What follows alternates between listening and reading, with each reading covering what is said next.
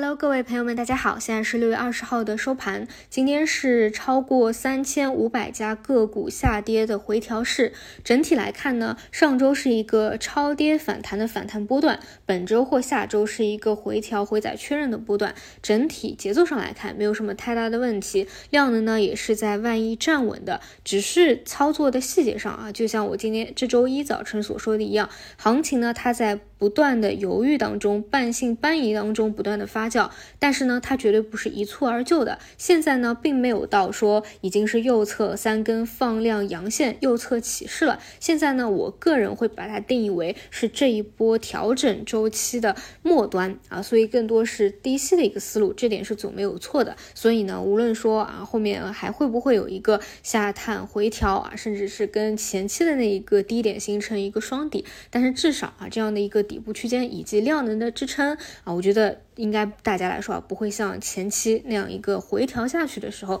感到非常的悲观，更多还是属于自己能够把握到的机会当中啊，去找有没有低吸的一个机会。那么今天这样一个回调呢，可能早晨很多人觉得很意外，因为昨天的。中美关系啊，好像是有升温的。一一方面呢，其实主要还是因为本身这个会谈都是在预期之中的，而且呢，隔夜你看股指期货啊都没有特别明显的一个表现，所以事件的刺激影响会比较小一些，且更多还是市场内生的一个节奏啊。先是反弹波段，然后是回踩波段。板块方面呢，比较好的是机器人和中传系，这个中午都解读过。应用类的方向啊，我现在去跟踪的就是机器人、无人驾驶，包括今天午后啊。有拉涨的办公软件啊，还有一些头部的公司啊，这些前两天给大家讲过，毕竟微软作为全球的应用龙头嘛，股价因为 AI 的业绩兑现创出了一个新高，自然是会强化大家去往应用这个方向看。除此以外呢，大模型这一块啊，有一个最新的消息，大家需要知道一下。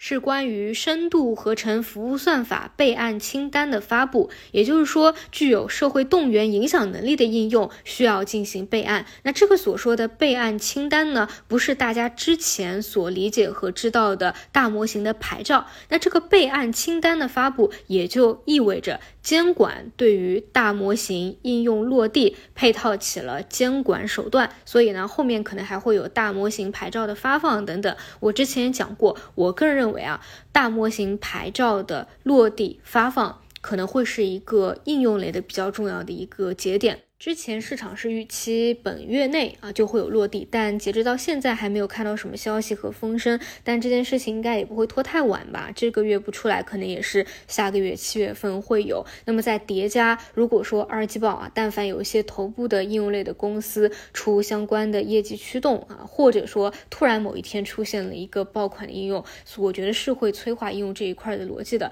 所以呢，其实无论是像这些办公软件也好啊，还是这段时间讲的比较多的机。机器人、无人驾驶其实都是这一条逻辑线的一个发散吧，所以这一块只要在上升趋势里面还在不断分歧拉升、分歧拉升新高的话，我觉得都还是可以继续跟踪下去的啊。然后除此以外的话，就是中传系啊，你看今今天其实已经阴跌许久的军工板块也是从底部有一个放量的拉升，暂时呢我们可以把这个板块当做是超跌修复，毕竟它不再是市场的主线里面嘛，可也可以认为。是中传系啊，船舶把这个板块给带动起来的超跌反弹，和其他大类板块的超跌反弹都比较类似啊，就是它没有办法走出特别强的持续性来。汽车是我之前低位讲的比较多的，因为我们可以明显看到政策的一个宽松的态度和对它的一个刺激，所以持续性会比较好一些啊，这两者还是有区别的。当然，如果说未来军工板块有新的刺激，比如说新一轮军品订单落地的话，那那些提前备货的比较受益的。方向像今天有领涨起来的 MLCC 啊，它也是会受益的啊，但暂时